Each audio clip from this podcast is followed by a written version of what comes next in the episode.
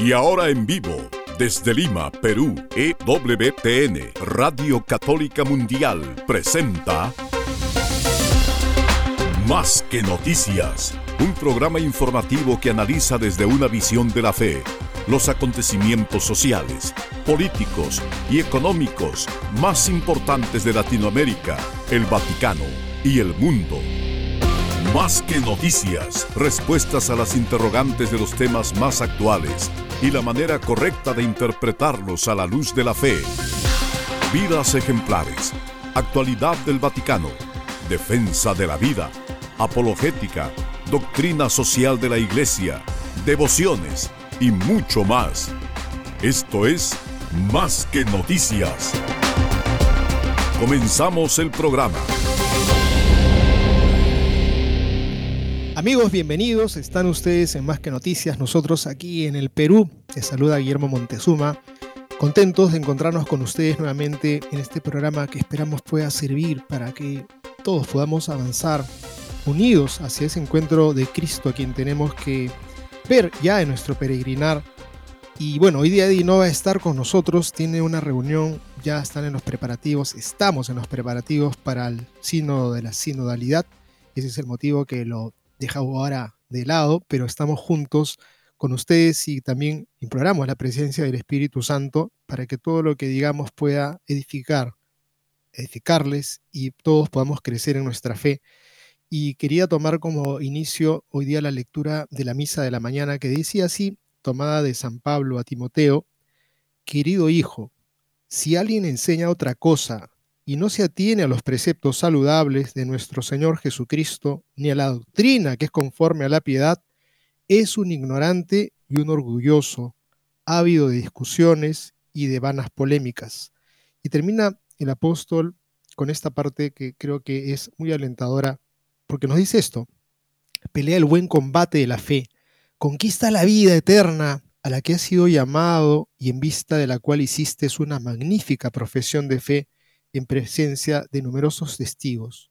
Esto es lo que hemos escuchado en la misa hoy día y quienes van a ir seguramente más tarde encontrarán estas palabras que nos advierten de aquellas personas que justamente están enseñando palabras que no son las del Señor, están queriendo trastocar el mensaje de Cristo y están haciendo que se pierda el horizonte al cual hemos sido convocados. No se trata de hacer un paraíso en la tierra, se trata de construir una civilización de amor en vistas a la morada eterna que el Señor nos ha ido a preparar y se ha adelantado para nosotros.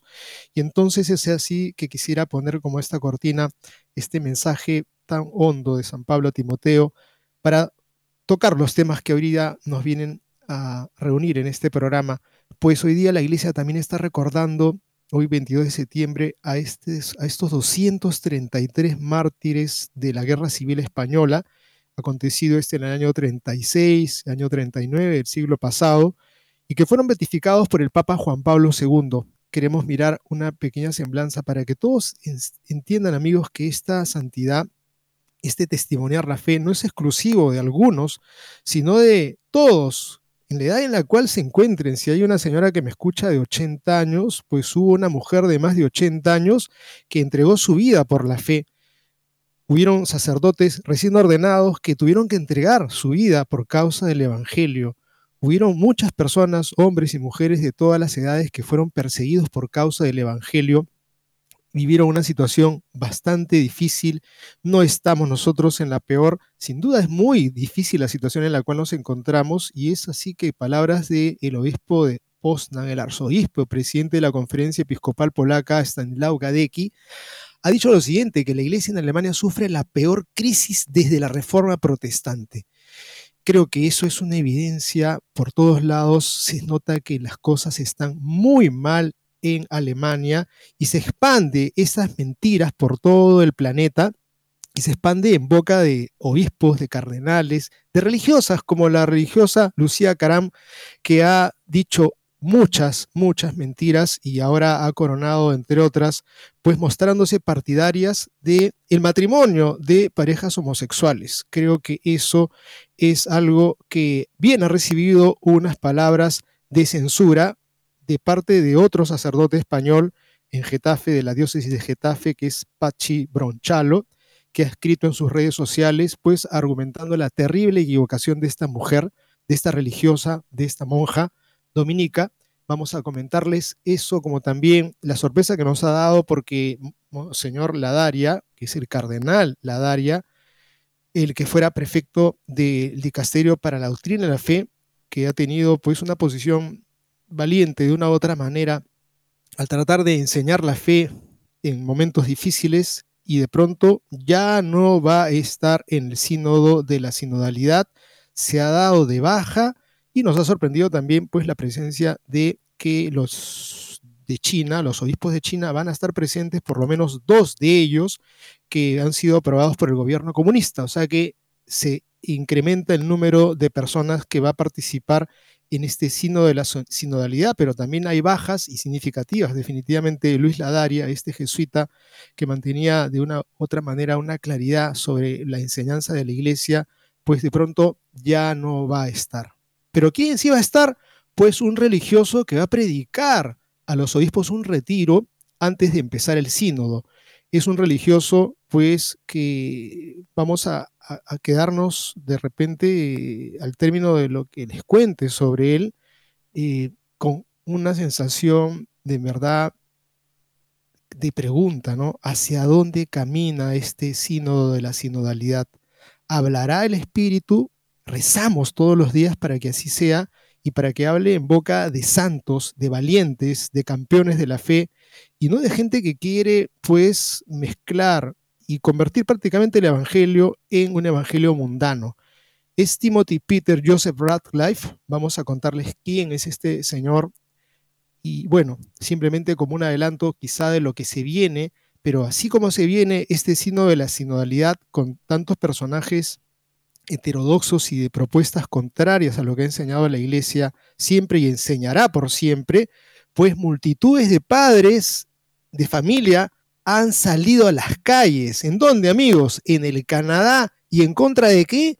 Contra el adoctrinamiento de la ideología de género. Esto no se veía en el Canadá, más bien en noticias eran que los padres iban presos por quejarse, pero ahora tendrán que meter a muchos de repente a las cárceles y no creo que lo puedan hacer cuando todo el mundo toma conciencia de que esta ideología perversa de género eh, es destructiva de la infancia y de la juventud. Los padres de familia canadienses han tomado conciencia y han dicho, pues es el momento de salir, el momento de ser un millón de personas que defiendan a los niños y con lemas bastante valientes en donde dicen hand off our kids, no toques a nuestros niños. Enhorabuena, como también enhorabuena un camioncito que ha salido por las calles de México, de la Ciudad de México, con un mensaje también contra el adoctrinamiento de niños en las escuelas. Seguramente no van a ser un solo camión, seguramente van a haber caravanas en diferentes partes del mundo, porque vemos que es una ola en la cual ya cayeron muchos cardenales, muchos obispos, muchas religiosas, diciendo sí,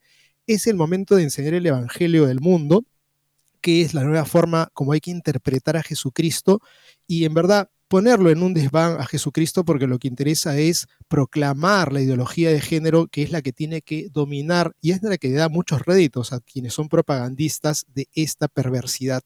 Y miramos también otra noticia que sin duda es un espaldarazo que ha recibido Monseñor Strickland hace poco de Monseñor Schneider, que le ha hecho un llamado a seguir en valentía y a darse cuenta de que son muchos los papas, muchos los santos, muchos los mártires que están detrás de él, porque este valiente pastor ha dicho las cosas claras y Monseñor Müller también ha dicho unas cosas muy claras al respecto de lo que es la permanencia de Monseñor Strickland en su diócesis de Tyler. Le ha dicho que no dimita, y ha afirmado que un papa no puede, no debe de poner a un obispo de forma arbitraria. Esta es una nota, en verdad, amigos, muy valiente y vamos a compartirla con ustedes. Sacarán ustedes sus conclusiones. Nosotros creo que sí nos adherimos inmediatamente a esta posición. ¿Por qué sacar a un hombre valiente? ¿Por qué sacar a un hombre que no tiene cisma, no hace cisma, no hace apostasía, no hace herejía, enseña la verdad y tiene que salir, sinceramente, es una pena si es que le están sugiriendo y sería una terrible pena si es que lo depusieran de su cargo. es simplemente el sentir de la voz de muchísimas personas que decimos, al que enseña la verdad, se le debe apoyar, y al que engaña y al que miente, se le tendría que poner en cuestión o llamar a que explique su posición, pero parece que en este tiempo las cosas van al revés. Bueno, ¿qué hacer? Pues hay una excelente iniciativa que está ocurriendo en el mundo. Es un millón de niños rezando el rosario. Ya tiene fecha para este año y esperamos que todos podamos contribuir a que no sean un millón, amigos, que sean dos o tres millones. Sería lindo que así sea porque la Fundación Pontificia Ayuda a la Iglesia Necesitada pues ha anunciado el lanzamiento de esta iniciativa anual va a ser este 18 de octubre. Ojalá que podamos cada quien que reúna un grupo, un puñado de niños, aunque sean siete o aunque sean mil o cien o los que sean, pues se unan a rezar por la paz y la unidad. Estamos en tiempos difíciles y todos tenemos que colaborar cuanto así mejor que sean los niños, que es a quienes en este tiempo los están atacando y buscando destruirle las vidas. Y finalmente mencionar que van a estrenar en Nicaragua una película sobre San Miguel que alienta a la iglesia perseguida. Es tiempo también de acudir a las fuerzas del bien, a esos espíritus creados por Dios que están a nuestro lado, nuestro ángel de la guarda, y cómo dejar de mencionar a San Miguel, a Rafael y a Gabriel. Bien amigos, con estas notas volveremos en breve. No se muevan de EWTN, Radio Católica Mundial Enseguida regresamos con Más que Noticias.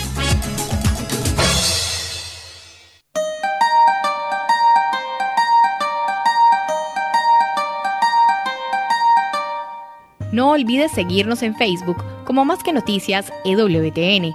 Allí podrás encontrar las noticias que tratamos día a día en el programa. Además, pueden escribirnos con sus comentarios o sugerencias.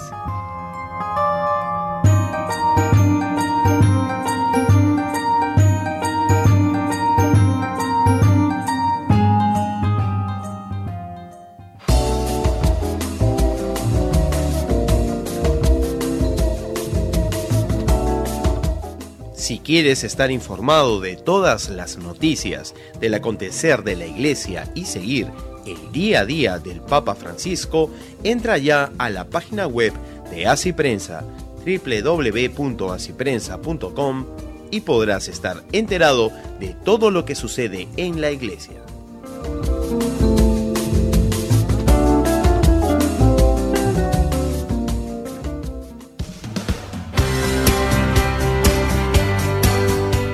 Ya regresamos en EWTN, Radio Católica Mundial, con su programa Más que Noticias. Bien amigos, y entramos en materia y como les mencionamos al inicio, estamos recordando hoy día a mártires que fueron beatificados por San Juan Pablo II un 11 de marzo del 2001. Esta ceremonia quedó grabada en el alma de los españoles durante la misa el Santo Padre Juan Pablo II recordó la figura de José Aparicio Sanz, sacerdote diocesano, originario de Valencia, puesto a la cabeza de la lista de los nuevos beatos. Así vivieron y murieron José Aparicio Sanz y sus 232 compañeros asesinados durante la terrible persecución religiosa que azotó España en los años 30 del siglo pasado. Eran hombres y mujeres de todas las edades y condiciones, sacerdotes diocesanos, religiosos, religiosas, padres y madres de familia, Jóvenes laicos fueron asesinados por ser cristianos, por su fe en Cristo, por ser miembros de la Iglesia. Todos ellos, según consta en los procesos canónicos por su declaración como mártires antes de morir, perdonaron de corazón a sus verdugos. verdugos. Llama la atención hasta hoy el número fue sin precedentes de beatificaciones celebradas en una misma ceremonia, así como la heterogeneidad y diversidad del grupo de mártires, algo que fue resaltado por el Santo Padre en ese momento, ambos aspectos resultaron conmovedores. Los mártires estaban unidos por la fe y el amor a Jesús y a los hermanos, lejos de cualquier tipo de compromiso ideológico, muy cerca del corazón de la Iglesia. La lista de los beatos incluyó a hombres y mujeres con distintos de vida y de toda procedencia. Hay una lista interesantísima de aquí de la cantidad de congregaciones religiosas que han prácticamente entregado el alma de esos hermanos que fueron los que entregaron su vida. Vale la pena resaltar, como lo hizo el Papa Juan Pablo, algunos de los conmovedores relatos testimoniales mencionados ese día de la beatificación 233 Y el primero de ellos es el de María Teresa Ferragut, una anciana que fue arrestada junto a sus cuatro hijas, todas religiosas contemplativas. Las cinco fueron condenadas a muerte. María Teresa tenía 83 años de edad en ese momento. Para aquellos que nos están escuchando, amigos, de repente tienen por ahí, o tienen la edad, o tienen alguna persona conocida, pues esta mujer entregó su vida por causa del Evangelio, una mujer casada, una mujer con hijas. El 25 de octubre de 1936, fiesta de Cristo Rey, María Teresa, consciente del destino que le esperaba, pidió estar al lado de sus hijas y ser la última en ser ejecutada.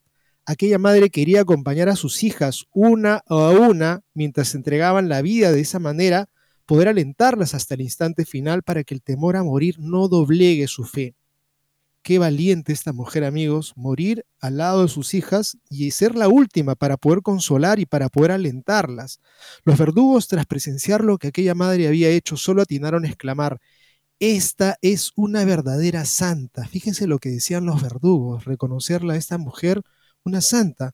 Otra historia ejemplar a la que mencionó el Papa Juan Pablo II fue la de Francisco Alacreu, un joven de 22 años, químico de profesión y miembro de la Acción Católica que consciente de la gravedad del momento no quiso esconderse, sino ofrecer su juventud en sacrificio de amor a Dios y a los hermanos, dejándonos tres cartas, ejemplo de fortaleza, generosidad, serenidad y alegría, escritas instantes antes de morir a sus hermanas, a su director espiritual y a quien fuera su novia. Finalmente, historia del recién ordenado sacerdote Germán Gozalvo, de 23 años, fusilado solo dos meses después de haber celebrado su primera visa. Pues amigos, esta es una historia impresionante, increíble, un testimonio de serenidad, de esperanza cristiana para nosotros y constituye también un motivo de aliento y de confirmación de nuestra fe. Estos hombres y mujeres amaron de una manera extraordinaria, aunque fueron víctimas del odio de la fe, que también está presente en nuestros días son prueba fehaciente de que el amor y el perdón no, no son posibles, sino muy reales. Junto a los 233 debe recordarse a todos los mártires de la iglesia, a los conocidos y a los anónimos, a los de ayer y sin duda también a los de hoy. Hoy día, pues, entonces la iglesia recuerda la sangre de mártires españoles y también entender nuestra propia historia y nuestra disposición y adhesión a la fe. ¿Estaríamos dispuestos nosotros a entregar a entregar nuestras vidas por causa del Evangelio que ha enseñado Jesucristo, pues alguien que tiene también las cosas muy claras y que se pone en peligro y riesgo es alguien que de pronto llama la atención y pone tapete o la, sobre el tapete la problemática de la iglesia en alemán, pues es el arzobispo de Poznan y el presidente de la conferencia de los obispos polacos, Stanislav Gadecki, que ha calificado la situación de la iglesia como la mayor crisis, de la mayor crisis desde la Reforma, del momento en que se apareció Lutero y armó la revuelta protestante, existe un gran peligro de que una reforma mal entendida del cristianismo vuelva a dividir la iglesia y se extienda a los países vecinos, dijo en declaraciones al Talle Post. El prelado polaco critica igualmente el instrumento laboris del próximo sínodo, que estamos ya prácticamente a puertas a comenzarlo. El arzobispo advirtió que no se debe ser indiferente a lo que está pasando y esa es la razón por la que escribió una carta al presidente de la conferencia de obispos alemanes. Eh, esto es el obispo Betzing. Pues Gadecki ha indicado en esa entrevista que el problema no solo son las reformas en sí, sino son humanas o divinas. Las reformas verdaderas no surgen por falta de por un exceso y falta de fidelidad. Sin embargo, se observa que hay demasiados reformadores que se basan en la sociología en lugar de la teología. Las ciencias sociales siempre contienen ciertos elementos ideológicos, entre los que incluye la teoría de género, el marxismo, el racismo, la eugenesia, aunque ha habido avances en el conocimiento como en la dignidad de la mujer y los derechos de los niños, muchos descubrimientos en las ciencias humanas son simplemente el resultado de un error antropológico. Y eso, amigos, creo que nos debe quedar claro. No existe de pronto, quiero hacer una reforma, quiero cambiar la situación como vive el mundo. Oye, ¿y en qué te estás inspirando? Bueno, me estoy inspirando en el Evangelio, no tanto. Eh, el Evangelio creo que tiene que ser reinterpretado. Estoy usando la teoría de género. Estoy usando el marxismo, estoy usando el hegelianismo, estoy usando el racismo, estoy usando la eugenesia. Entonces, si estás usando eso, probablemente tu propuesta de reforma sea un fracaso. Cuarto, en cuanto al próximo sínodo sobre la sinodalidad, el arzobispo polaco se quejó de que el instrumento laboris utiliza términos ideológicos como inclusión, esa palabra talismánica, ¿no? Y que la pregunta sobre los cargos se centra demasiado en el aspecto del poder y muy poco en el aspecto de servicio. En cuestiones de poder se está orientando demasiado hacia la política. Se trata de la democratización de la iglesia, aunque la iglesia es naturalmente jerárquica. Además advirtió que no se puede cuestionar la doctrina de la iglesia sobre la anticoncepción ya que eso equivaldría a cambiar la enseñanza sobre el aborto. Amigos, están tocando en estas propuestas del instrumento Laboris y las propuestas de esa iglesia alemana temas de poder que nos preocupa el poder, que tenemos que ceder el poder, que tenemos que hacer una sociedad más democrática. La iglesia es vertical, es jerárquica y las mujeres tienen que asumir el poder. Tenemos que ser inclusivos. Y eso ya se ha practicado en otras comunidades eclesiales y han sido un fracaso porque igual están en estado de ruina. Ese es el problema. Creo que Monseñor Gadecki sí pone el dedo en la llaga cuando habla que es un tema de servicio, un tema de vocación. No se trata de poderes que hay que ahora repartir, sino de un tema de encontrarnos nuevamente con ese evangelio que nos hace el Señor. Si están buscando ustedes el primer puesto, conviértase en los servidores. Y esa es la gran tarea que tienen que hacer los que están buscando tener poder, buscar el servicio y hay alguien que también dentro de esta línea de personas heterodoxas que aparecen a la luz porque tienen un gran arraigo popular, una religiosa, para muestra un botón, Sor Lucía Caram. ¿Cuál es su propuesta? Pues en verdad el matrimonio y la bendición de parejas homosexuales, pues ha salido al paso el sacerdote Pazzi Bronchalo, que ha desmontado las falacias de esta religiosa. Veamos esta nota que recogemos de Info Vaticana que dice así, esta semana publicamos en estas páginas las últimas y polémicas declaraciones de Sor Lucía Caram en una entrevista con Jorge Javier Vázquez en Telecinco.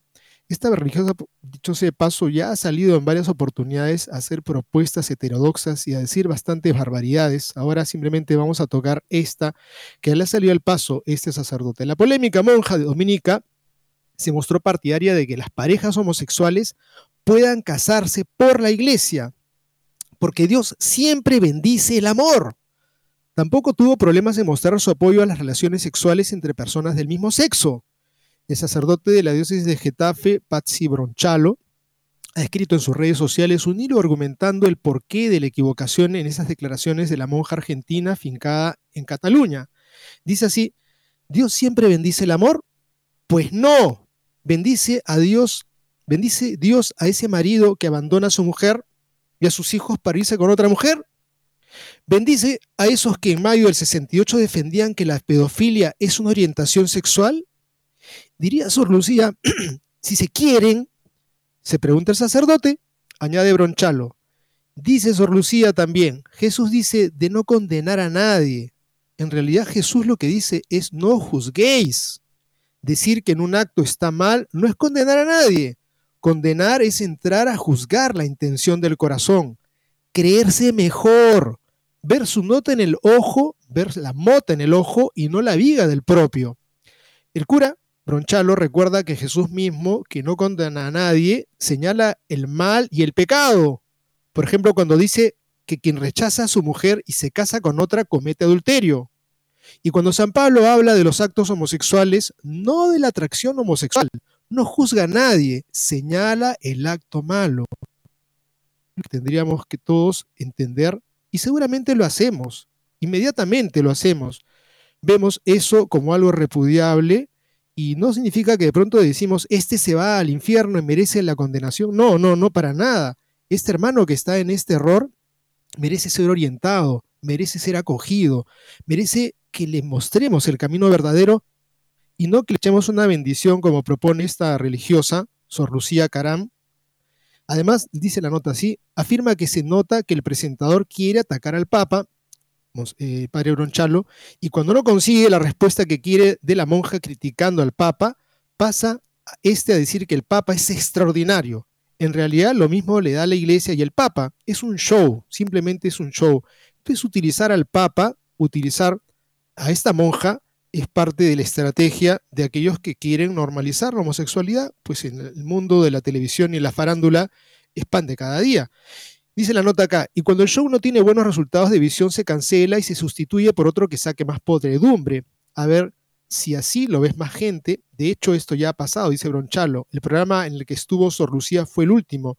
Pero eso, mercado, se, se despedace la carne, dice el padre Bronchalo. Creo que agregamos esta última línea del padre Bronchalo que dice que lamenta que Sor Lucía Caram va por el camino de convertirse en otro juguete, juguete roto de la televisión como le ha pasado a otros religiosos anteriormente. Por unos minutos de fama se envenena y se confunde a gente buena y se llega a perderlo todo. Amigos, esta es la realidad lamentable de lo que está pasando con esta religiosa. Nosotros simplemente nos ponemos a decir, Dios mío, ¿qué tipo de religiosas están apareciendo aquí? Pues están también apareciendo este tipo de religiosas y desapareciendo personalidades que nosotros esperábamos estuvieran presentes y sean firmes. Y es el caso de Monseñor Ladaria. El cardenal Ladaria se da de baja del sínodo sobre la sinodalidad sin dar explicaciones. Esto también nos ha puesto un poco pensativos y decir qué pasó con Monseñor Ladaria. Pues con ello también vamos a anunciar que van a participar dos obispos chinos que han sido aprobados por el gobierno comunista. Pues el Vaticano ha anunciado hoy detalles finales sobre la organización del sínodo sobre la sinodalidad, un evento que se ha estado preparando durante varios años y que se verá a cabo en dos etapas en Roma.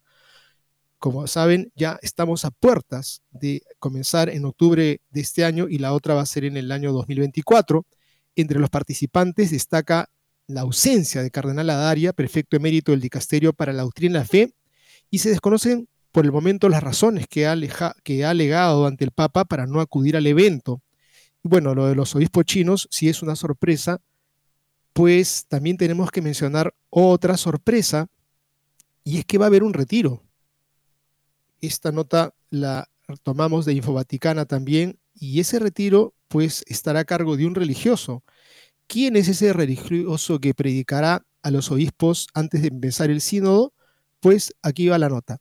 Luis Marín de San Martín, su secretario de la Secretaría General del Sínodo de los Obispos, confirmó en la rueda de prensa de presentación de los participantes del sínodo que el dominico Timothy Peter Joseph Radcliffe predicará a los obispos ante el sínodo.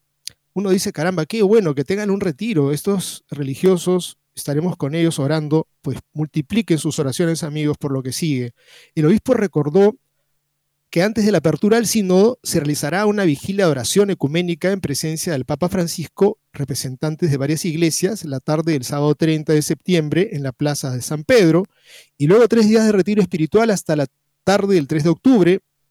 El retiro estará dirigido por el dominico Timothy Peter Joseph Radcliffe del monasterio de Oxford en Gran Bretaña y la madre benedictina María Ignacia Angelini del monasterio de Biboldon. Casualidad o no, premeditado o no, la realidad es que el religioso inglés no parece que ser el mejor indicado para susurrar a los obispos los días previos de la celebración de la Asamblea Sinodal debido a qué, amigos? A sus polémicas opiniones en cuestiones doctrinales. Este sacerdote dominico de origen inglés dirigió su orden durante 10 años y ha suscitado controversias en el pasado por su postura sobre ciertos temas eclesiales. En mayo de 2015 fue nombrado como consultor del Pontificio Consejo de Justicia y Paz. Radcliffe, nacido en Inglaterra, ha desafiado repetidamente la doctrina católica en cuestiones como la ordenación de mujeres, los homosexuales y las levianas y los divorciados. Por ejemplo, en un artículo en diciembre del 2012 en The Guardian, Radcliffe escribió lo siguiente. Es alentador ver la ola de apoyo a los matrimonios homosexuales muestra una sociedad que aspira a una tolerancia abierta de todo tipo de personas, un deseo de que vivamos juntos en la aceptación mutua. Esa es la posición del hombre espiritual que estará a cargo del retiro. Él ha sido ordenado el año 1971. También propone la apertura a la comunión a los católicos divorciados vueltos a casar. En un ensayo del 2013 en la revista América, Radcliffe escribió que tenía dos esperanzas profundas que se encuentre el modo de acoger de nuevo en la comunión a los divorciados vueltos a casar. Y lo más importante, que a las mujeres se les diese autoridad real y voz en la iglesia. El Papa expresa su deseo de que esto suceda, pero ¿qué forma concreta puede tomar? Bien amigos, vamos a continuar con esta nota en verdad de sorpresa, pero una sorpresa a medias porque sabemos que muchos de los que están caminando hacia el signo de la sinodalidad esperan instaurar esto en la iglesia. ¿Sucederá así? Bueno, continuamos entonces luego de la siguiente pausa. No se muevan de EWTN, Radio Católica Mundial. Enseguida regresamos con Más que Noticias.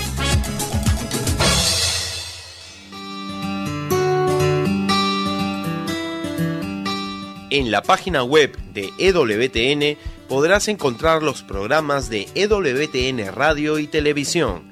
Solo tienes que descargar los podcasts y así encontrarás tus programas preferidos. Recuerda en www.ewtn.com.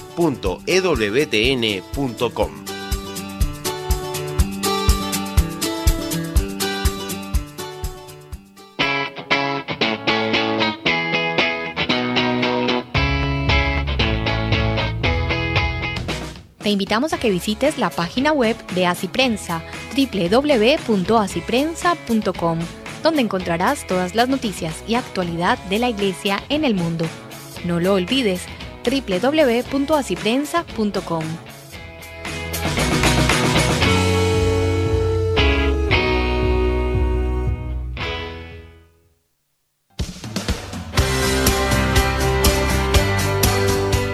Ya regresamos en EWTN, Radio Católica Mundial, con su programa Más que Noticias.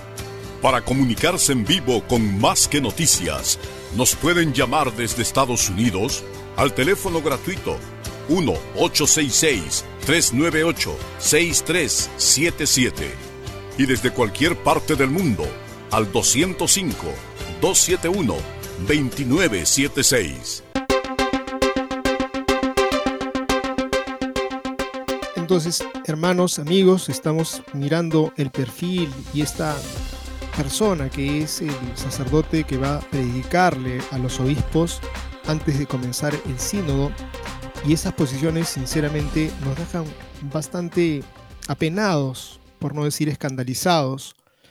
La predicación mundial la ha llevado a cabo a través de libros este padre Radcliffe, que han sido traducidos en 24 idiomas y llenando auditorios en todo el mundo, es un abierto defensor de la pastoral con personas LGTBI, como demostró celebrando con frecuencia las misas Soho del Consejo Pastoral del Reino Unido, en la actualidad rebautizado como Consejo Pastoral LGBT de Católicos de Westminster. En el 2005, acerca de la admisión de hombres homosexuales en los seminarios, sostuvo que la homosexualidad no debe impedir que los hombres lleguen al sacerdocio y que en cambio debe excluirse a quienes se oponen a ello. O sea que la posición es prácticamente directa contra el Papa, porque el Papa ha sido el que hace poquito nos dijo a todos, no hay sacerdocio para aquellos que tienen problemas de homosexualidad arraigados y complejos, ¿no? Pues él dice que no, como lo ha dicho el día de ayer el presidente de la conferencia de los obispos alemanes, que la homosexualidad es para los sacerdotes, tienen que ser ordenados sacerdotes, pero en este caso este da un paso más, tienen que excluirse aquellos que se oponen a ello. o sea, fíjense ustedes las perspectivas que son absolutamente contrarias a lo que la iglesia siempre ha enseñado. Los mandamientos simplemente no les interesa, van al tacho de basura. Además, como colaborador del informe Peeling anglicano sobre la ética sexual humana, ha sido un paso, ha ido un paso más allá en el asunto, introduciendo el pecado nada menos que en el centro del misterio de la fe en la iglesia. Dice así, ¿cómo abordar la cuestión de la sexualidad gay? No podemos comenzar con la pregunta de si está permitido o prohibido. Debemos preguntarnos lo que significa y en qué medida es eucarístico. Ciertamente puede ser generosa, vulnerable, tierna, mutua, no violenta por lo que de muchas formas pensaría que puede ser una expresión de la autodonación de Cristo. También podemos observar cómo puede ser una expresión de fidelidad mutua, una relación de alianza en la cual dos personas se unen el uno al otro para siempre. Este controvertido y poco ortodoxo teólogo y predicador es el que susurrará a las conciencias de los obispos durante tres días en medio de todo el proceso sinodal. O sea que este es un partidario de la pornoteología, descaradamente y abiertamente, va a ser pues el que va a dirigir el momento espiritual de los obispos que vayan. Vamos a ver qué sucederá, amigos, qué es lo que sucederá con esta, este sino de la sinodalidad que tiene claramente levantada la bandera LGTB. Y bueno, miramos ahora qué está pasando en el mundo con esta ideología de género, pues están habiendo sorpresas y es que ha ocurrido una multitudinaria manifestación de padres de familia que han salido a las calles en distintas partes, ciudades del Canadá, para protestar en contra de los programas de orientación sexual y de identidad de género, SOGI, en las escuelas públicas. Vamos a poner esta nota porque estaba queriendo abrirla y de pronto no aparecían en pantalla, pero comenzamos con estos datos, amigos. La denominada Million Person March for Children, Marcha del Millón de Personas por los Niños, estuvo organizada por un grupo llamado Hands of Our Kids, No toques a nuestros niños, iniciado por padres musulmanes, pero al que posteriormente se unieron sus padres cristianos, pues eh, Jeff Gunnarsson es presidente nacional de Campaign Life Coalition, brazo político del movimiento Provida en el Canadá, aseguró que la marcha fue un éxito inequívoco que unió a padres y abuelos con tíos, tíos y personas de diversas comunidades religiosas para salvaguardar todos los niños de la propaganda de los activistas LGBT y la ideología de género en el sistema educativo qué hubiera pasado si estos estuvieran en Roma y si hubieran sido católicos, pero no, aquí hay de todos tipos de eh, grupos religiosos, incluyendo musulmanes. Asimismo, indicó en una publicación previa que se ha buscado garantizar que ningún niño esté expuesto a contenido sexual explícito en sus escuelas, ni a la corrosiva sugerencia de que podría estar atrapado en el cuerpo equivocado, ni a considerar una cirugía de transición de género, esta marcha también es para que nuestros funcionarios electos sepan, desde las juntas escolares hasta Justin Trudeau, el primer ministro, que los derechos y el consentimiento de los padres son primordiales cuando se trata de nuestros hijos, añadió. Las multitudinarias protestas se llevaron a cabo en varias ciudades de las provincias canadienses de Alberta, Columbia Británica, Ontario, Quebec, Nueva Escocia, Manitoba, Terranova y Labrador, New Brunswick, Isla del Príncipe Eduardo, Saskatchewan y Yukon. La principal de ellas tuvo lugar en Parliament Hill, en Ottawa, la capital del país, donde hubo un total de 10.000 simpatizantes, según The Post Millennial. En las calles los manifestantes portaban carteles que decían, los padres saben más, enseñan gramática, no género, dejemos que los niños sean niños, no toques a nuestros hijos, entre otros lemas. El organizador del evento, Camel Ekcheik, indicó a la multitud, dice esto, apenas estamos comenzando. Este 20 de septiembre será el día de la liberación de las familias y los niños. Seremos implacables. No pediremos disculpas. Desde Victoria, Edmonton, Montreal, Ottawa, defenderemos los derechos de nuestros hijos y de nosotros como padres a toda costa. Recuerden, somos una mayoría poderosa. Somos una nación bajo Dios. Las protestas tienen lugar en un contexto de cambios en las políticas escolares en provincias como New Brunswick, Saskatchewan. Se han introducido nuevas directrices que exigen el consentimiento de los padres cuando los estudiantes menores deseen modificar sus nombres y pronombres en la escuela. Previamente, las escuelas tenían la capacidad de cambiar los nombres y pronombres preferidos de los niños sin comunicárselo a los padres. Además, el uso de pronombres en los colegios de varias provincias en el Canadá se permiten los baños neutros en escuelas, la lectura de cuentos a niños por parte de drag queens o los bloqueadores hormonales y las cirugías de cambio de sexo en menores. Felicitaciones amigos a estos padres de familia que saben cuál es su tarea, cuál es su misión y creo que no se arredran, no se achican, no van a quedarse de brazos cruzados y seguirán a defender la vida de sus hijos y su futuro ante esta ideología perversa que, como ya hemos visto, dentro de nuestra propia iglesia se ha infiltrado. No es una perspectiva de, oh, qué miedo, estamos con enemigos a la espalda y fantasmas. No, son personas reales que están predicando esta ideología de género y estas, estas ideas están rondando en la cabeza de obispos, de pastores, de cardenales y de monjas, como hemos mencionado, estas monjas que dicen es el momento del amor. ¿Eso es amor? Eso es lo que Jesucristo quería, que se pisen los mandamientos de su Padre. Pues creo que no. Tenemos que enseñar el camino de la santidad con mucha paciencia, sin duda, pero también con mucho valor y también creatividad, porque organizaciones de la sociedad civil pusieron en marcha una unidad móvil que recorre las principales calles de la Ciudad de México con el mensaje, las aulas son para aprender, no para adoctrinar, con la intención de que se conozca el reclamo de la sociedad por el ilegal adoctrinamiento impulsado desde el gobierno federal. Y aquí una palabra simplemente pensando en AMLO, AMLO, que es el que está detrás de todas esta, estas ideas supuestamente, yo tendría temor, sinceramente, que a mí me alabara AMLO por algo de lo que hago. Eh, y si alguien alaba AMLO, pues en verdad será a esta gente que propugna esta ideología en la mente de los niños. La campaña liderada por la Unión Nacional de Padres de Familia y la plataforma Citizen Go demanda que las instituciones educativas dejen de utilizar las controversiales textos escolares desarrollados por el gobierno de México encabezados por Andrés Manuel López Obrador para este ciclo escolar 23-24. Consideran que la distribución del material escolar fue ilegal al modificarse y no haber consultado el contenido con los padres de familia y la comunidad educativa, como se estipula en el artículo 48 de la Ley General de Educación. Creo que esto es una aberración, una barbaridad. Tú vienes a enseñarle cosas a mis hijos que yo no te autorizo, si fueran de repente ciencias, pero esto es ideología y esto es doctrina una doctrina con que piensan muchísimos mexicanos. Dicen también la nota, además acusan que el material educativo tiene el objetivo de querer formar militantes para su causa política de presidente.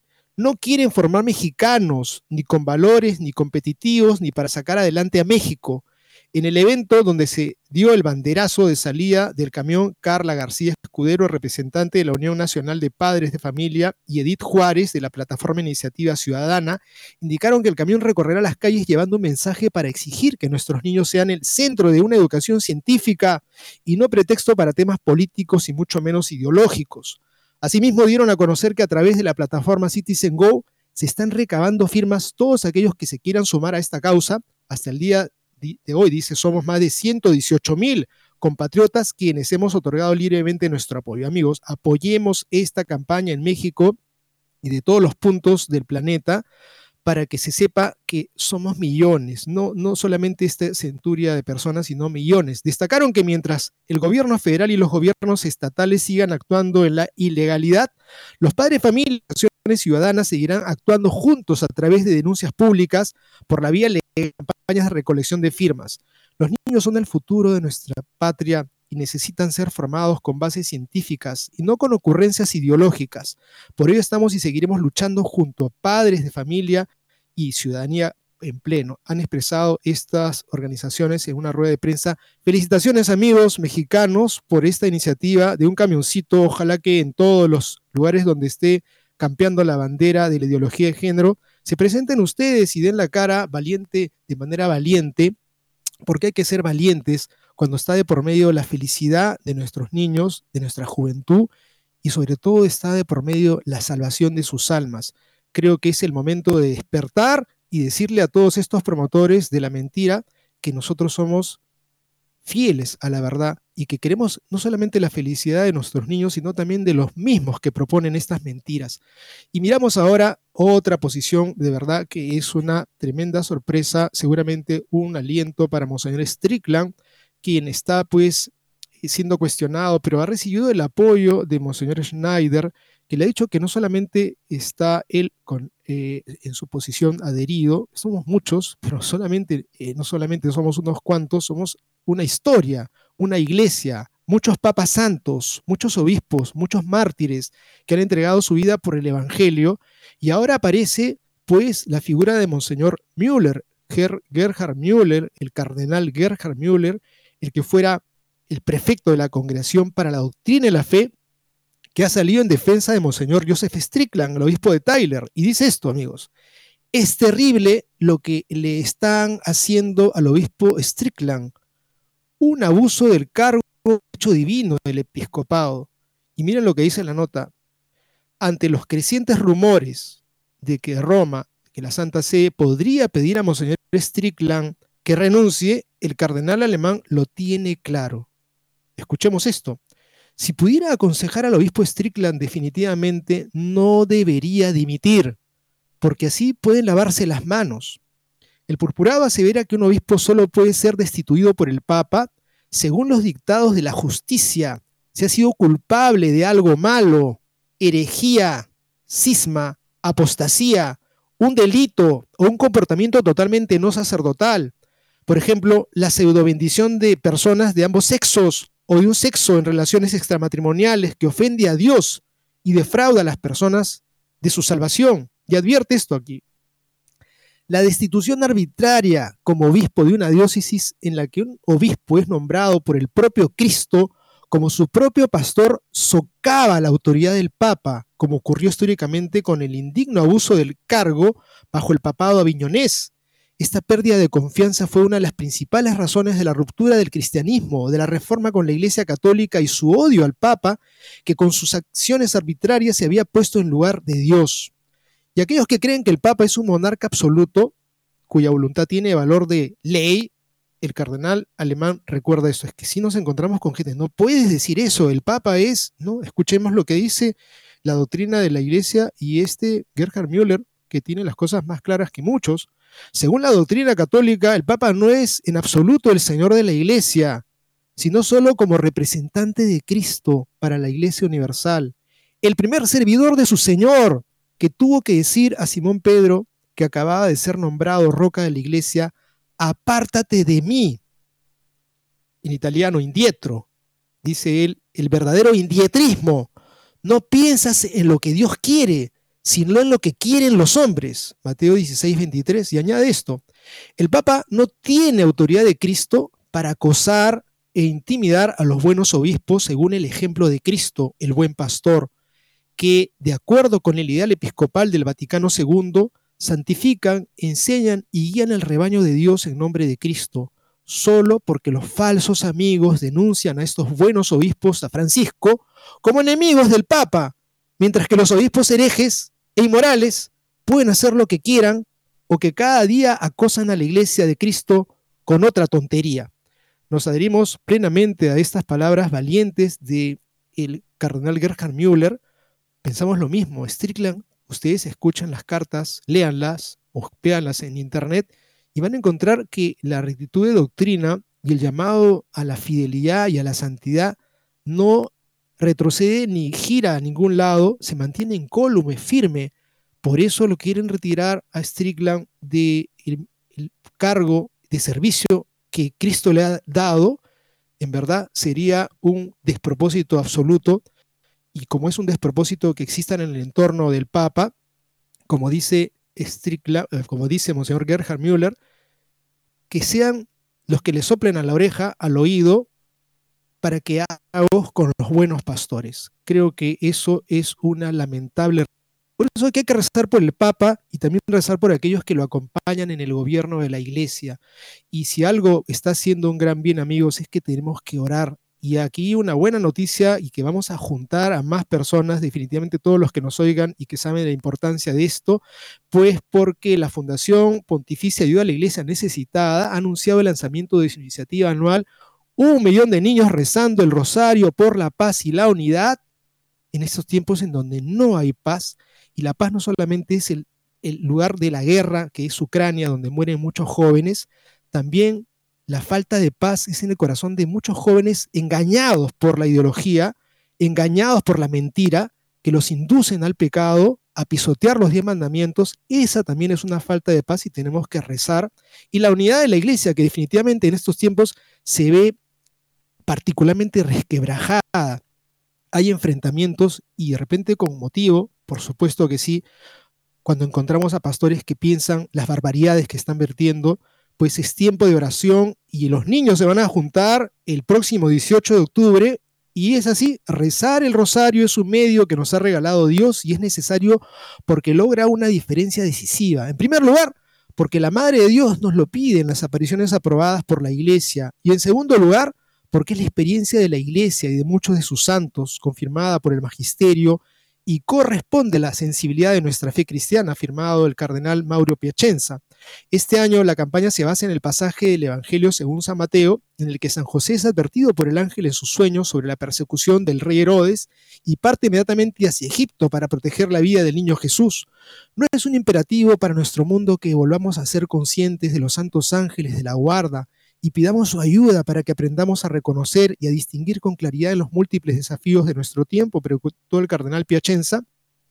Amigos, si rezaron alguna vez de niños al ángel de la guarda, si rezaron alguna vez de niños a San Miguel Arcángel, el que vence a las acechanzas del maligno, o a San Rafael para que puedas obtener la salud, o a San Rafael para que puedas ser sanado, o San Rafael para que te acompañe en el camino, o a Gabriel para que tengas una palabra del Evangelio, creo que es el momento de volver a hacerlo. Y si no lo has hecho, es el momento de hacerlo porque está clamando nuestro mundo, la situación en que vimos en la iglesia, verdad dramática, por no decir trágica, es tiempo de orar y esta iniciativa es maravillosa. Piacenza dice esto, pregunta así, ¿no tendría sentido volver a enseñar a los niños la oración de los ángeles custodios que durante mucho ritual en la vida de la iglesia? Amigos, hagámoslo.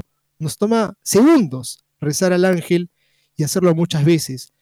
Ayuda a la iglesia necesitada explicó una nota enviada a Prensa que quiere encomendar a la poderosa intercesión de la Madre de Dios de manera especial a todos los lugares en los que la gente no puede vivir en paz, especialmente en países que han sido más afectados por la violencia en estos últimos tiempos como Ucrania, Myanmar, Nigeria, Pakistán.